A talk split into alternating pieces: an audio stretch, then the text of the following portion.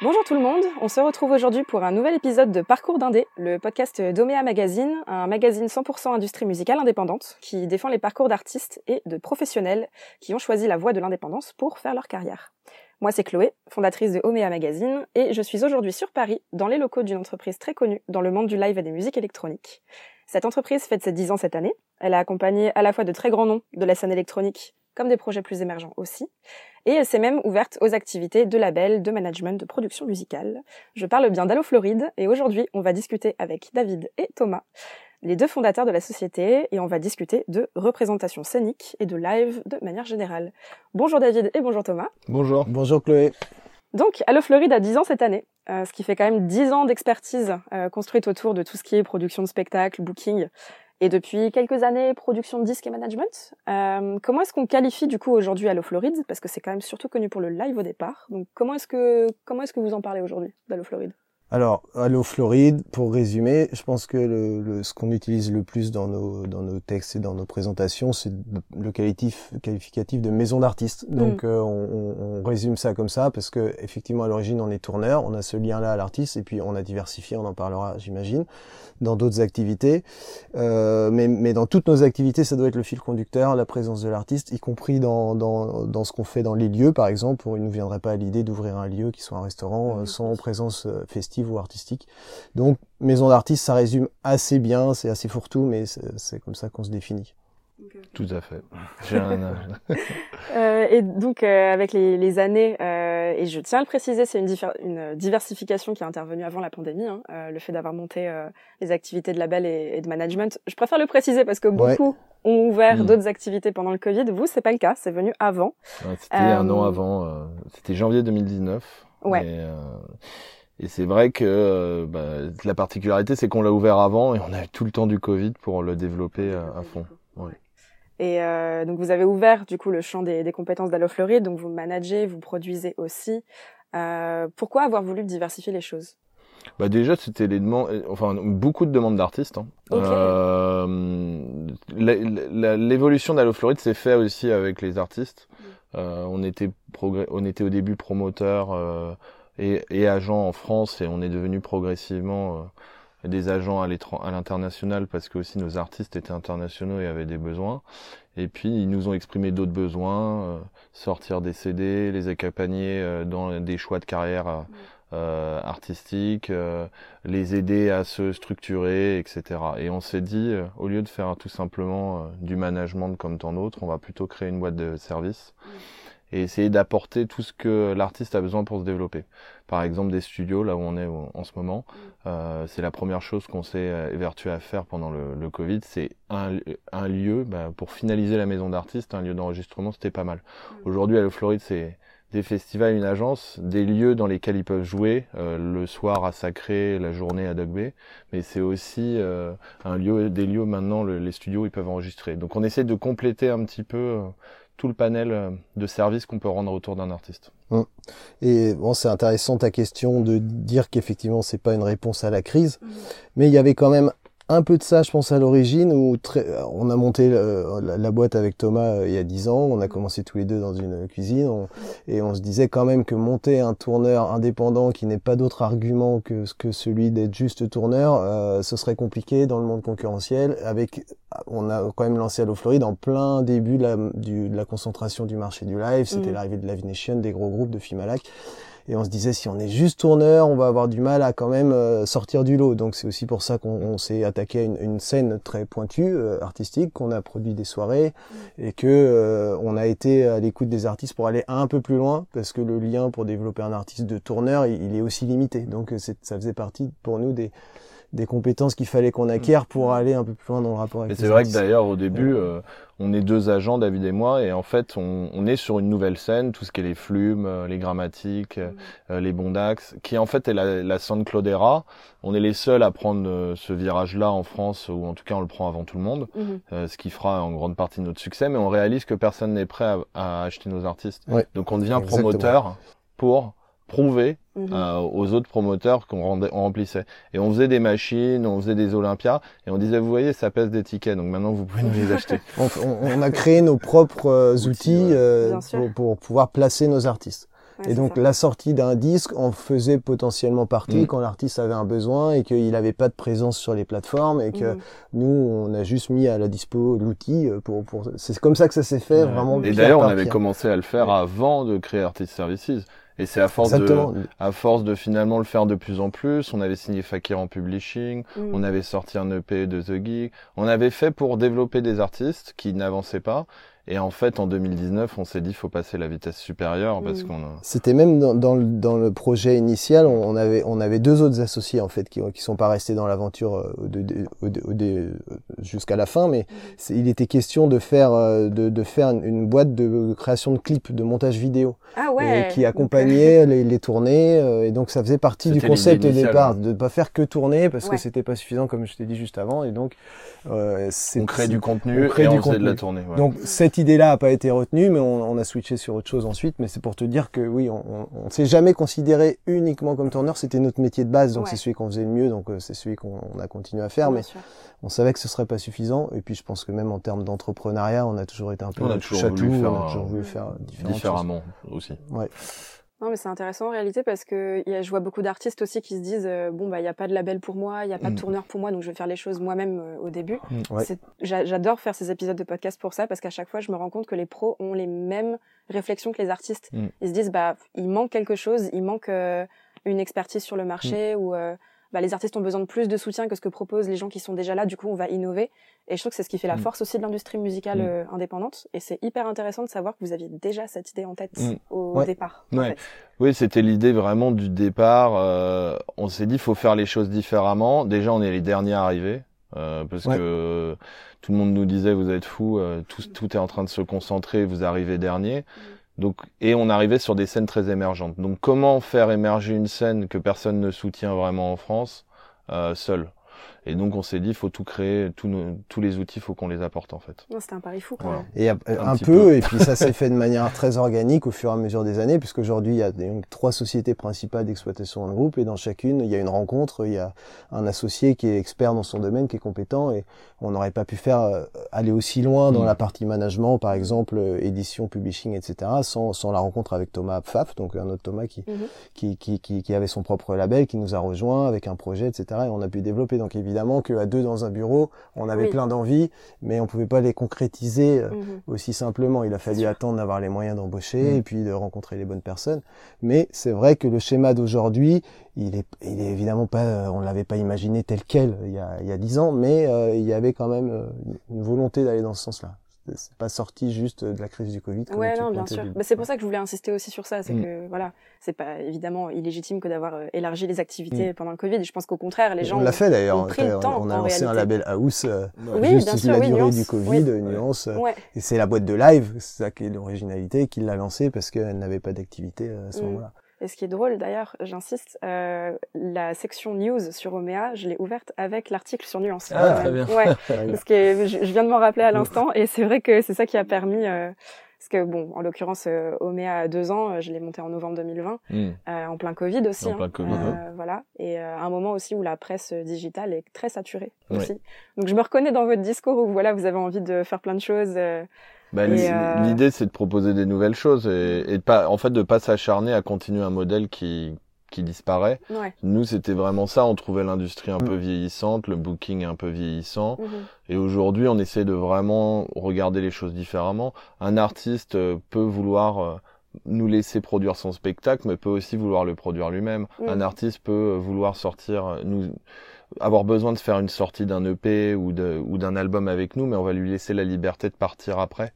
L'idée, en fait, c'est plus de se dire, on est des, on est garant de la développement de la carrière, mais on fait les choses ensemble et, et, et intelligemment. On n'est plus mm. dans des, euh, des contrats qui enferment, on n'est plus dans des, des, des, des, logiques qui sont, euh, ah ben si je suis ton agent, je suis obligé, obligatoirement ton producteur de spectacle, mm. ce qui pour moi est complètement révolu, puisque mm. aujourd'hui, euh, maintenant, il suffit qu'un artiste euh, demande euh, demande à être lui-même producteur et il peut l'avoir de manière déclarative, ce qui n'était pas le cas il y a 30 ans. Donc il y a plein de choses qui ont changé, mais le business n'a pas encore complètement changé. Mm. Et, et c'est pour ça aussi que c'est super intéressant. On est dans une période où on peut tenter plein de choses. Ouais, Et c'est ce qu'on fait depuis le début, on tente plein de choses. Il y a des choses qui marchent bien, on les garde, il y a des choses qui marchent moins bien. on- Mm. Parce on que le profil des artistes aussi a complètement changé. Aujourd'hui, euh, on, euh, je sais, on, on en parlera sûrement, mais Mm. l'avènement des réseaux sociaux, etc., fait Bien que sûr. les artistes ont plus du tout la même démarche qu'avant. euh, Ils passent plus du tout par les mêmes circuits. Ils Mm. peuvent avoir Mm. des, des, des succès euh, fulgurants juste de façon autoproduite. Et donc l'arrivée des Voir, professionnels peut être Juste avec TikTok, ce qui est quand même juste assez avec. TikTok. Là, on a bossé par exemple avec Pascal le, le Toublon quelques mois sur sur des missions de consulting. Justement, on n'était pas dans une mission de management avec un contrat de management de trois ans, etc. On était sur quelque chose de plus souple. Ça a duré quelques mois et, et lui, euh, ça fait partie des artistes qui explosent en, Mm. en quelques semaines avec euh, un tube. Et là, tout- toute l'industrie est bousculée euh, à, à ce moment-là. Et ouais. donc, c'est important de garder une certaine souplesse dans la relation et de pas pouvoir garder, être que enfermé dans des contrats qui datent de- en fait Mhm. d'une époque qui est plus du tout la même. Totalement, totalement, ouais. C'est, la beauté de l'autoproduction Mm, aussi, je bien trouve. Enfin, le fait qu'on puisse, euh, en tant qu'artiste en tout cas, euh, construire les relations avec les gens de façon très euh, organique finalement Mm. et beaucoup moins protocolaire qu'avant, tout en restant dans quelque chose de très professionnel et qui s'adapte finalement à. euh, Et très l'image business de parce que l'artiste. aujourd'hui comprend mieux aussi ses contrats, euh, a plus de vision euh, business euh, mhm. des choses. Et c'est pour ça que nous-mêmes, on s'adapte enfin, on met des contrats très souples et différentes formules, on va dire, puisqu'il y a des artistes qui comprennent très bien et puis en plus veulent tout gérer. Oui. Donc on peut intervenir qu'à des niveaux de business management, ou de fiscalité ou de structuration. Et, et comme d'autres qui n'ont pas du tout envie de gérer leur, leur day-to-day management, leur quotidien, et euh, qui vont nous confier un contrat traditionnel de Mm. management. Donc en fait, on, en fait, on essaie de répondre à l'évolution et euh, par des formules différentes et des services différents. Quoi. Et aujourd'hui, par curiosité, vous êtes combien chez Allo Floride? 23, 24 Ouais, on est euh, 23, 25 dans ces eaux-là. Il y a trois sociétés, comme je t'ai dit, Ouais. et chacune a... Donc les deux principales sont celles du live, qui est quand même le, le gros bateau amiral encore aujourd'hui, en termes de volume en tout cas, de chiffre d'affaires. Mais la boîte de publishing de management se développe et devient centrale dans le développement global d'Allo Floride, parce que on va évidemment vouloir faire plus de choses avec les artistes Mm, euh, avec lesquels on a un lien plus important. Mm. Et donc on va les mettre en avant dans tous nos événements, etc. Donc elle prend de la place en termes de d'image. Et, euh, et la troisième boîte est celle des lieux, et donc est, est Mm. plutôt une coquille de prise de participation dans des lieux qui eux-mêmes ont leurs équipes. En tout cas, au bureau, on est à peu près salariés, 25. Mais au bureau, on est peu Et après, il y a 25, toutes les ouais. équipes des lieux, des festivals, Voilà, qui sont- viennent graviter autour. On a, doit avoir un écosystème qui a plus de 100 personnes, mais Ouais. au bureau même d'Allo Floride, c'est 25. Mais euh, on est sur un chiffre qui, qui, qui évolue, mais plus tellement. On n'a pas. on- on- je- je- Aujourd'hui, je vais pas te dire que notre projet de développement est d'être 45 dans trois ans Bien sûr. et euh, de faire. On n'est pas du tout dans cet esprit-là. On, on a envie de continuer à faire des choses et de développer des, des compétences Mhm. qui nécessitent de staffer, donc euh, d'augmenter un peu l'équipe, mais on, tant que faire se peut, on essaiera de rester dans un format qui reste euh, humain, familial. Enfin, en tout cas, euh, c'est plutôt notre. Et puis, euh, oui, à taille humaine euh, et à l'échelle de la musique à indépendante l'échelle des musiques C'est indépendantes. Et pour nous, c'est on a notre premier congé maternité euh, bébé Allo Floride euh, Mhm. qui arrive. euh, Le bébé vient de naître, donc on le salue, petit Nino. Euh, euh, donc le bébé d'Alice, notre DG. Mais pour nous, c'est des étapes importantes euh, dans l'évolution d'une boîte de se dire on a commencé, on était tout jeune dans l'énergie, on faisait des soirées, des nuits. euh, L'équipe avait 22 ans, euh, 23 ans, et donc euh, bah, de les garder ces gens-là et qu'ils arrivent à la trentaine, qu'ils fondent des familles et tout, et de pouvoir euh, faire qu'ils en vivent, pour nous, c'est quand même la plus belle réussite. Donc le, le projet n'est pas de, forcément de... Et puis on n'est pas une start-up, on lève pas des fonds, donc on est en- dans une économie un peu euh, plus Oui, c'est une artisanale. entreprise familiale. c'est une entreprise familiale. Ouais. Donc, euh, Et, et ça c'est euh, important.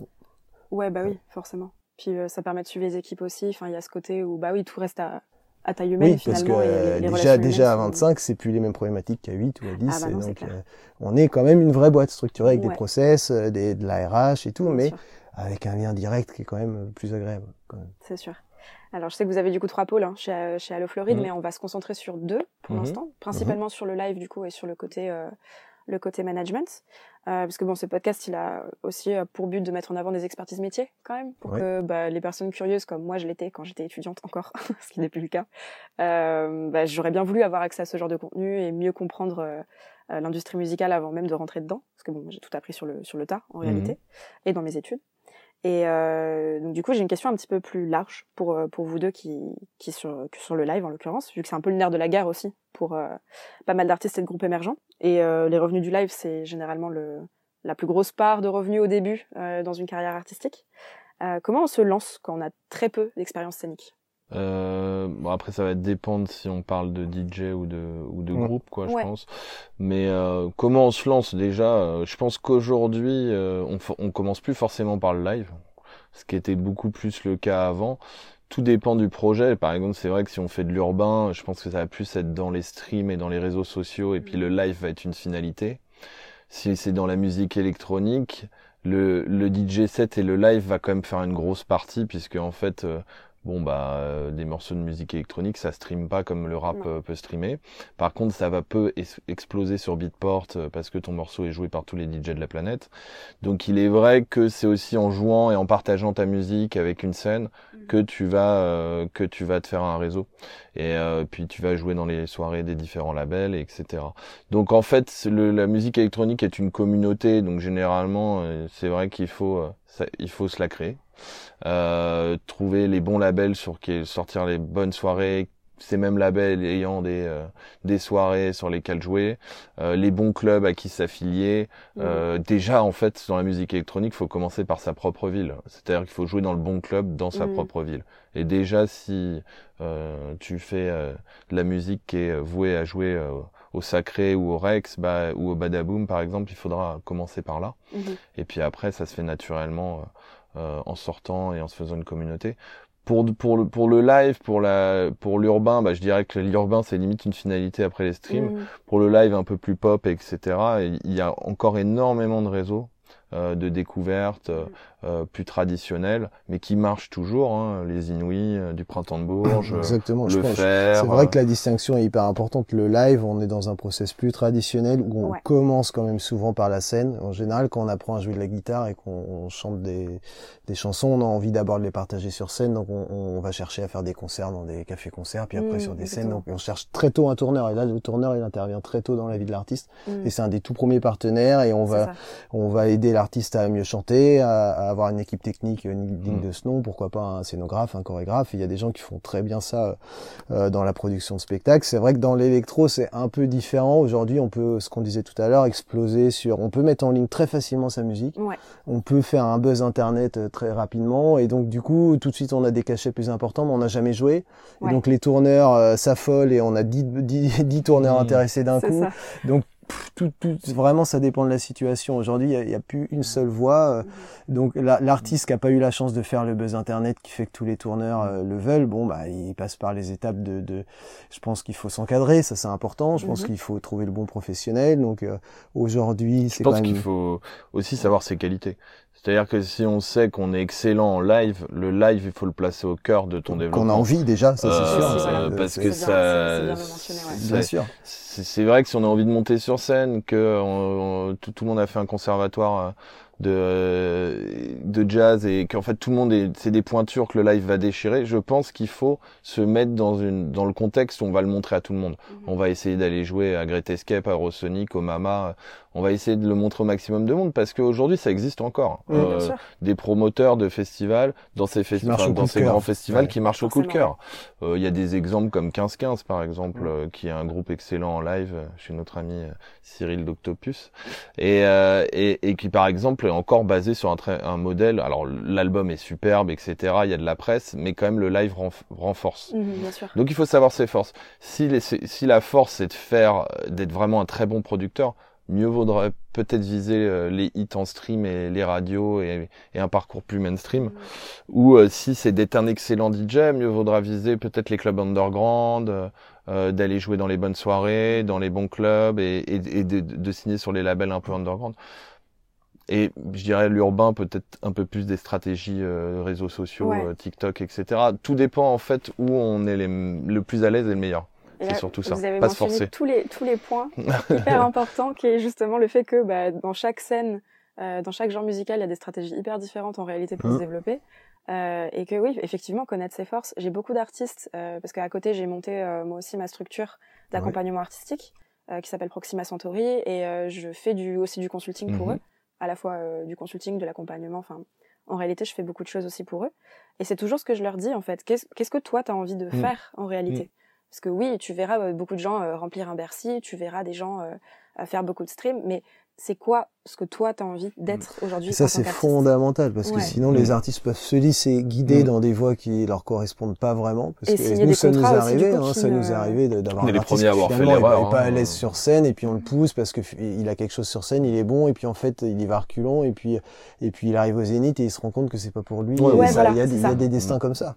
Et du coup il est obligé de faire un, un changement de braquet de, de donc ça, c'est important de poser la question au début. Mm. C'est quoi ta priorité Là, tu, tu, poses la question du live. Donc, un artiste qui veut faire du live, Bon, aujourd'hui, il va sur Internet, il a accès à toutes les boîtes comme les nôtres. C'est assez facile d'envoyer un message. Il y a des mhm. outils euh, qui, qui, existent. Bah, on a des outils comme Bridge Audio, euh, par exemple, où tu, tu peux envoyer très facilement une personne de ta playlist et puis savoir si elle l'a écouté, ce qu'elle en a pensé via un petit commentaire en direct. donc, il y, a, quand même possibilité de connecter assez facilement avec l'industrie si mhm. on est déterminé. Quoi. Et je, je pense qu'aujourd'hui, c'est essentiel même, euh, au-delà du live, hein, mais tout simplement parce que je reprends ce que tu dis, connecter avec l'industrie. Mhm. On va attendre les artistes sont indépendants, mais les, les professionnels vont attendre de, de, plus en plus des artistes de connecter et d'avoir déjà fait un bout du chemin.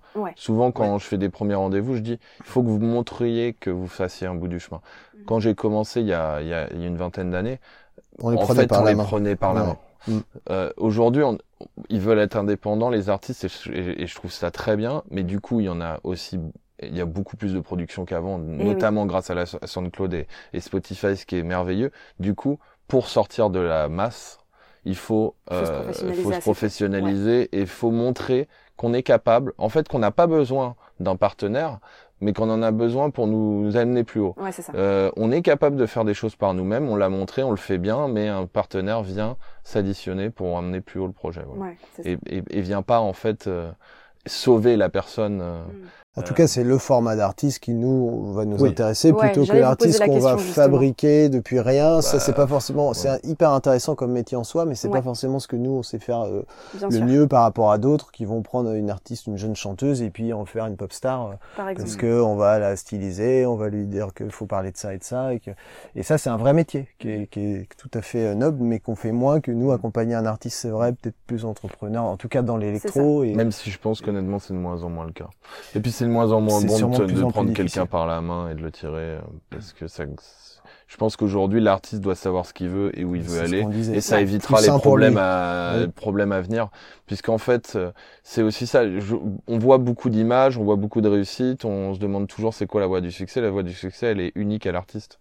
Euh, donc en fait faut pas copier les autres faut pas se dire l'autre a fait ça donc moi je dois faire ça. Parce que mais ça, c'est facile à dire, mais c'est très, très, très dur en réalité. Il y a tellement d'artistes qui me disent, ouais, mais moi, je veux être le nouveau Fakir, par exemple, ou le nouveau se comparent tout le temps, tout le temps. Pourquoi lui, il a fait ça, pas moi? Déjà, Flume euh, ou Fakir avaient un son qui leur est propre et c'est ce qui les a aidés à, à, à, sortir.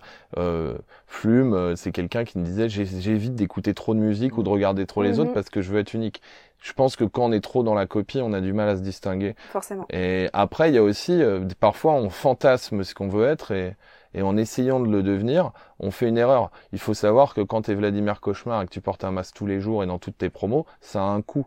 Euh, euh, tous ces gens qui se masquent, alors c'est peut-être une super idée, mais ça a le coup d'être masqué tout le temps. Est-ce que tu vas supporter mm. d'être malade, euh, masqué mm. tous les jours de ta vie, ouais. euh, Vladimir, à créer tes promos avec ton masque? Ça, c'est des choses, il faut le réfléchir avant. Il faut pas commencer à faire deux ans et dire putain, j'en ai marre. Mm. Euh, et, et, donc, du coup, c'est tous les choix ont des conséquences. Euh, donc, c'est vrai que si t'aimes pas le live, si t'aimes pas te mettre en avant, si euh, ta force, euh, ou si justement t'aimes te mettre en avant, si t'as une facilité sur les réseaux, tu parles, t'es un orateur, tout ça, en fait, va déterminer euh, ton prisme. C'est un peu. Euh, voilà. Donc c'est un peu une analyse psychologique, une cartographie psychologique de l'artiste, mais qui est la carte magique, euh, la carte magique. Au, au départ, qui es-tu? euh, Qu'est-ce que t'aimes vraiment? C'est des questions vraiment fondamentales au départ de la relation. Et du coup, ça fait sens que vous ayez monté aussi ce côté euh, mm. management, label, mm. euh, production. Est-ce que vous pouvez en parler un petit peu? Enfin, vous faites quoi exactement quand vous travaillez avec euh, des artistes Alors, c'est panel est assez varié puisque effectivement, il y a des artistes qu'on accompagne en service euh, comme comme Yuxek aujourd'hui où on va apporter vraiment un service de management sur un point précis, mhm. euh, mais on n'est pas ce qu'on appelle manager aujourd'hui. Et, y a, et euh, donc on va l'aider par exemple sur la négo de contrat, sur des choses bien spécifiques qu'on a déterminées. Et, euh, et euh, après, il y a des artistes où on fait du management plus traditionnel. Donc, euh, il y a deux, pour moi, il y a deux parties. Il y a le business management et le day-to-day. Mhm. Aujourd'hui, on a un service admin business management qui réfléchit à la structuration, qui récupère les droits, qui qui fait voilà la facturation, le suivi de trésorerie, etc. sur les artistes et bien d'autres choses.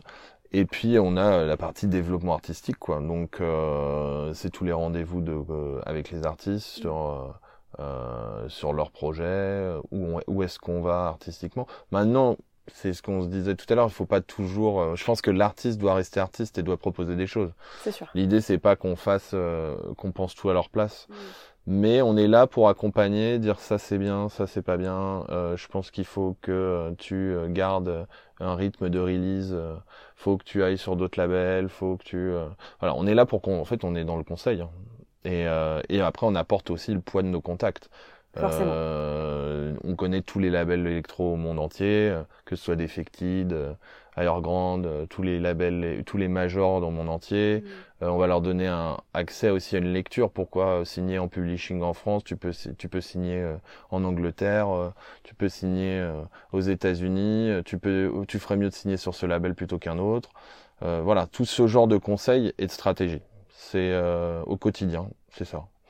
Et, euh, et après, c'est aussi pas mal de gens d'heures sur la route et avec eux. Quoi. Forcément, c'est sûr. En tout cas, tu soulèves un point important qui est euh, que justement, enfin, l'artiste en général, moi ça m'arrive souvent quand, quand je discute avec des artistes qui veulent se lancer, ils me disent ouais mais moi j'ai besoin d'un manager, j'ai besoin d'un label, j'ai besoin de tout ça pour qu'ils puissent faire des choses pour moi. Mm. Non, tu travailles en partenaire avec ces gens. Mm. Et tu, c'est comme euh, entre guillemets, comme si c'était tes collègues en fait. Enfin, mm. tu travailles avec eux comme si, euh, voilà, tu avais monté une équipe autour de toi. Exactement. Mais ça demande effectivement un travail en amont où il faut savoir ce qu'on veut. Mais ça dépend. Il y a des artistes qui savent très bien ce qu'ils veulent et qui justement, ils cherchent pas un manager, ils cherchent un assistant administratif ou quelqu'un qui va être là pour mm-hmm. faire les petites tâches ou pour aussi soulager psychologiquement. Parfois, c'est un vrai, ça, ça compte d'avoir quelqu'un à côté à qui on peut exprimer les doutes et tout. Mais parce que la, parce qu'il peut gérer lui-même moi, je pense que c'est important ce que tu dis. Euh, c'est important ce que tu dis dans le sens où effectivement aujourd'hui, il y a, c'est plus le modèle d'artiste qui, qui qui marche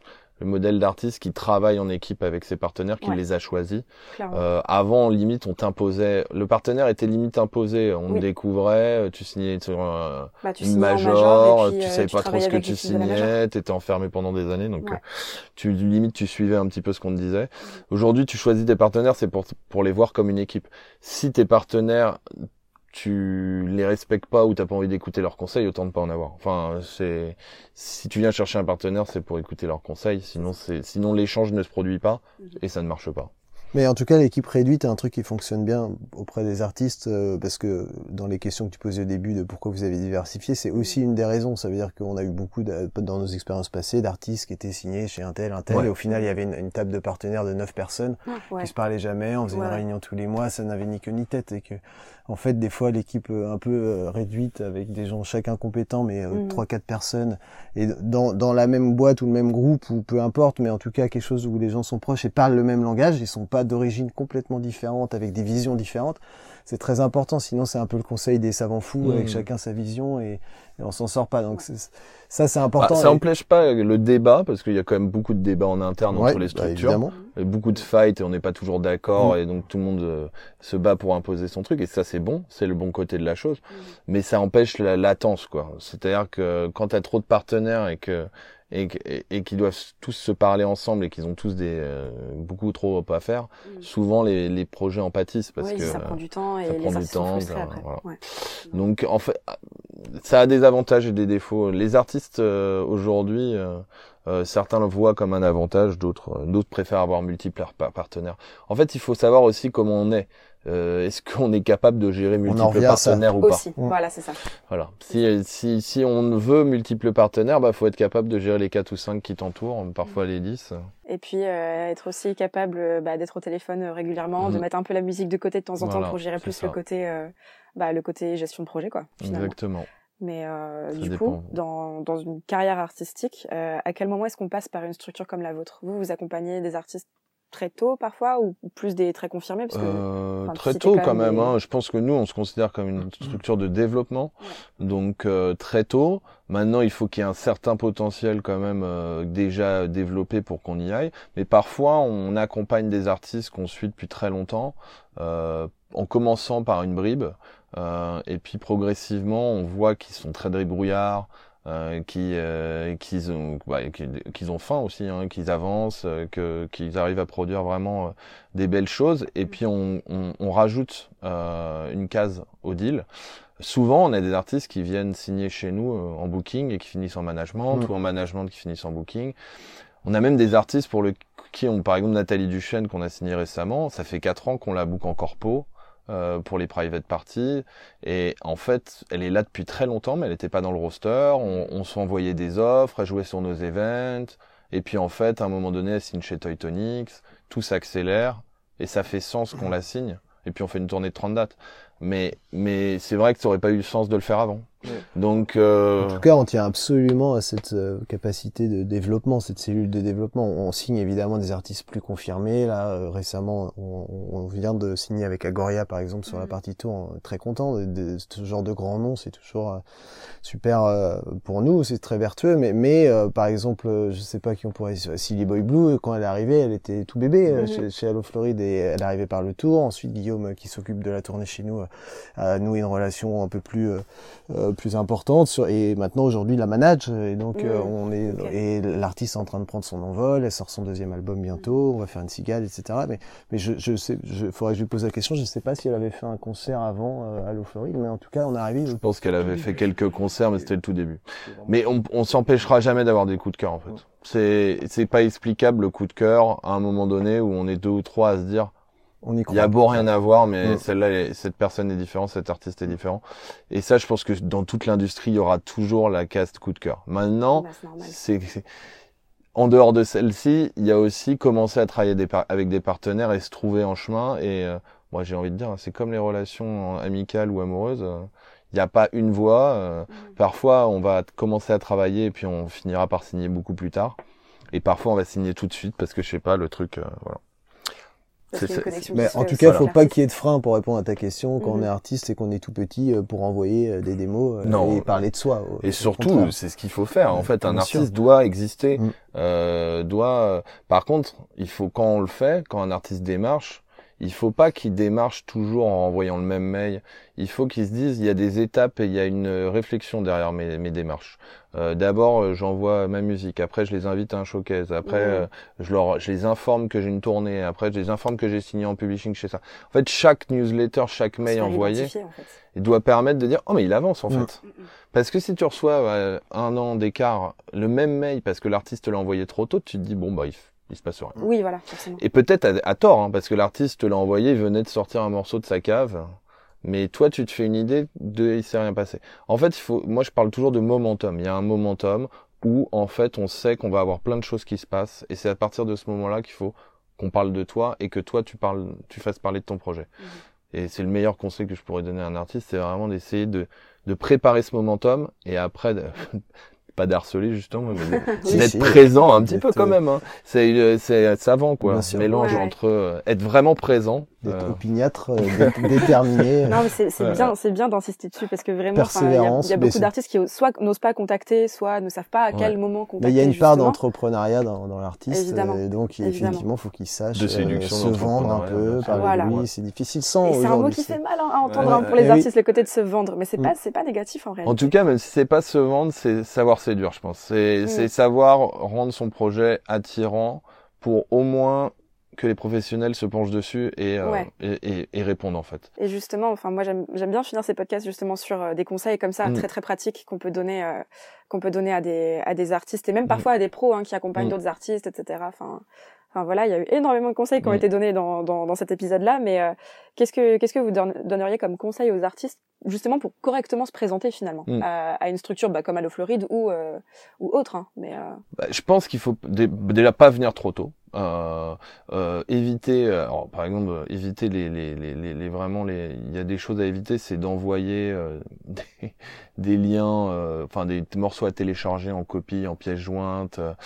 Euh, c'est c'est euh, c'est de faire des photos pas mixés ou pas des, des morceaux pas finis. Ou des... les autoroutes de mail sans virgule et sans point, de sans faute. Bon voilà, ça c'est la base. Après c'est justement de paraître un pro professionnel, utiliser des outils comme Bridge Audio, de réunir sa bio, avoir une bio parfaitement faite. Euh, ce qu'on appelle une one sheet, c'est le résumé de tout ce que tu as fait euh, mhm. sur une petite feuille. Euh, ça, et avec tes liens et euh, ta musique peut-être déjà sortie et peut-être deux trois démos si tu utilises un truc comme Bridge Audio, par exemple, c'est ultra simple de faire mm. tout ça. ou sinon de... que tu dises Bridge Audio parce que je vais avoir Clément en interview. Euh, il y aura un podcast avec ah, Bridge Audio pour les personnes qui. Bah, nous, on trouve ça très pratique parce que euh, nous, en tant que quand on, se fait démarcher, on a trois quatre mille, enfin on a trois quatre liens dans un truc, donc c'est ça, ça complexifie tout de suite l'écoute. Et puis euh, les qui, faut mettre en avant les, les points clés. Qu'est-ce que j'ai fait? Qu'est-ce que je vais faire? Une timeline, c'est-à-dire en gros là, je vous contacte parce que dans un mois et demi, j'ai un EP qui sort. Dans deux mois, j'ai un showcase. Mhm. Euh, dans trois mois, je vais faire mes premières dates en support de chez sais pas qui. Pour montrer qu'il se passe des choses. Et là, on se dit, ok, il est construit. Voilà. Il a pensé, son, projet. Il a une vision de là où il veut arriver, de ce mhm. qu'il veut faire. Il n'est pas seulement en attente de se dire les dates vont tomber tout seuls parce que moi j'estime que j'ai fait mon boulot, la musique que j'ai fait elle est elle est charmée. Et donc maintenant, faites-moi tomber les dates. Ça, c'est un lien qui qui mène pas très loin en général. Donc il faut quand même avoir une vision de qui on est, de, dans son projet. de... Mais c'est ça, et bien comprendre à qui on parle. C'est-à-dire que si on vient vers Allo Floride, euh, c'est pour les services qu'ils offrent, donc pas pour d'autres. Mm. Parce que parfois, on nous écrit des mails, on se demande même si on a regardé mm. notre, euh, ce qu'on réellement on pouvait, on pouvait apporter. Donc, ou même des fois, même ce qu'on défend, ou quand on soit un mm-hmm. groupe de métal, on se dit bon, qu'est-ce qui se passe? Mais, euh, mais c'est des trucs qui paraissent basiques, mais en fait, c'est vraiment ça fait la différence. Oh, et si, tu veux, ouais. Et donc pour rester sur une note d'optimisme, je pense qu'aujourd'hui en France, c'est quand même une terre assez agréable pour pour trouver des, des, partenaires. Il y a encore tout un réseau de professionnels indépendants, de mm. petites structures avec des identités assez fortes et particulières. Donc mm. ce que disait Thomas, ça veut dire que si je fais telle musique, bah, peut-être que tel partenaire mm. va être plus adapté que tel autre. J'ai ce choix-là. C'est pas comme en Angleterre où il va rester quatre grosses agences et puis euh, qui vont être des, des, gros bastions infranchissables où ça va être difficile de rentrer parce que euh, forcément ils ont déjà tout, tout, le marché. Là, il y a des possibilités. Il y a des dispositifs d'accompagnement dont tu parlais. Euh, et puis surtout, il y a, il y a des dispositifs et puis il faut pas oublier, il y a les salles de proximité. la majorité de, nos projets, on les, on les a eu parce que des salles ou des promoteurs nous en ont parlé. Fakir, c'est il venait de Caen, mhm. c'était la salle du Nordic Impact qui nous en a parlé, il nous a dit attention les gars, il y a un mec à Caen là, il est super. Mhm. Donc c'est vrai, ça, on, on, oublie souvent ah, parce que c'est pas assez essentiel. mis en avant en réalité. C'est pas du tout clair. Et particulièrement les, les salles, bien font sûr. beaucoup de, de, comment, de, de dispositifs Les, les SMAC écrivent elles-mêmes au tourneur. En fait. Les SMAC écrivent elles-mêmes au tourneur en disant écoute j'ai un gars Ou les festivals comme les transmusicales. Euh, ouais, ah bah oui, alors combien de tourneurs il a enrichi en leur proposant des projets. Jean-Louis, ah bah c'est énorme. Et parfois ça va être un club parce que il y a un résident de DJ, il va jouer au Badaboom et puis en fait les, les gars vont nous dire ah, on a un gars en ce moment ou euh, c'est en fait c'est c'est je pense qu'il faut penser très local au début. En fait, il faut se dire déjà quelle structure, quel club, quelle salle de mhm. concert, quel SMAC peut m'aider là où je suis. Si je suis à, à Toulouse, peut-être qu'il faudrait que j'ai l'aide du bikini. Si je suis à Bordeaux, euh, du Rocher de Palmer. C'est déjà la première réflexion. C'est essayer de se faire connaître là où on est. Bien sûr. Et sur Paris, c'est pas toujours facile. Hein, c'est pas toujours facile parce qu'il n'y a pas vraiment de SMAC. Enfin, il y en a une, mais mais euh, je pense qu'à Paris, en fonction de la musique, il faut euh, il faut euh, aussi se rapprocher quand même de certains organismes. Après, à Paris, il y a quand même l'Île-de-France, donc oui, aujourd'hui, il y a des salles qui font très bien du développement, comme le MB Sanois. À mais par exemple, c'est intéressant quand tu es à Paris, tu peux aller voir l'Île-de-France plutôt que t'acharner à vouloir être que à Paris. Tout dépend ce que tu fais. C'est, c'est, euh, il faut pas, il faut pas, euh, faut pas forcément effectivement regarder que Paris. Voilà. Ouais, ouais, ouais. En tout cas, c'est bien que de savoir que ce genre de dispositifs d'accompagnement qui sont parfois un peu mis mm. de côté par les artistes parce qu'ils se disent non, mais c'est trop local, tout ça, machin, ça, ça va me cantonner au, mm. cantonner au local. C'est une question de, d'étape en fait. Et puis les professionnels peuvent aussi les mettre un peu des fois de côté ces dispositifs quand on estime que l'artiste est mûr et prêt à faire sa mm. carrière seul. Des fois, nous, on a eu des conflits avec des dispositifs d'accompagnement qui étaient là au début. On leur disait oui, mais là, c'est le moment de couper le cordon parce que on a besoin de faire la salle en tête d'affiche, etc. Ça va. Mais mais au début, c'est que bénéfique pour un artiste. Donc, il il faut s'inscrire Bah, partout. il surtout si c'est un groupe de live et que, que le groupe a Ah oui, besoin oui, d'endroits oui. pour travailler, a besoin Bah, de conseils. des Franco, par exemple, c'est de la résidence, voilà. tout de suite. Peut-être moins pour un. DJ, un DJ ou même un rappeur qui a pas un rappeur qui a pas besoin de faire, de scène C'est vrai que le rap, c'est encore une autre, euh, c'est encore un autre écosystème. Bah voilà. Bah, je dirais que l'urbain en fait, euh, il faudra quand même un titre avant tout. Le j'ai rarement vu quelqu'un qui a pété par la scène quoi. Ouais. Donc euh, donc ce sera d'autres clés. Mais en tout cas, ça existe encore. Il faut en fait, il faut dénigrer aucune méthode. Ouais. Il faut juste se dire c'est quoi la meilleure pour euh, pour euh, pour chaque. Et euh, effectivement, pour un DJ, je conseillerais de se rapprocher des meilleurs clubs, celui qui les qui les fait rêver. D'aller jouer en résident, pas cher au début, euh, en- Pour se faire la main au, aussi. au Ouais. début pour se faire la main, se faire du réseau, ça marche. L'électro marche quand même globalement comme ça. Ouais, Tous- ouais, tous les Et milieux de la surtout musique. au niveau de la scène locale au début. Les Ouais. collectifs, les clubs, il y en a tellement à Paris. Il faut jouer dans la soirée cool euh, de la ça. ville dans laquelle j'habite, euh, et Ouais. puis après euh, de fil en Ouais, aiguille. bien sûr. En tout cas, merci beaucoup pour tous ces conseils, euh, pour tous ces éclairages justement sur bah, le développement de projet de manière générale, finalement, pas que Mm. le live, mais vraiment sur euh, tous ces aspects-là, parce que bon bah, je veux dire, nous on assiste tous à des concerts, hein, on assiste euh, toujours, euh, on, regarde le petit artiste qui se développe petit à petit, etc. Mais on a du mal à savoir ce qui se passe en coulisses, donc euh, vraiment merci beaucoup pour tous les conseils qui ont été donnés dans cet épisode, et merci beaucoup à toutes les personnes qui nous ont suivis. On se retrouve la semaine prochaine pour un nouvel épisode de Parcours d'Indé. En attendant, vous pouvez suivre Omea Magazine sur notre site internet, notre application mobile, ainsi que sur Instagram. Et moi, je vous dis à la semaine prochaine.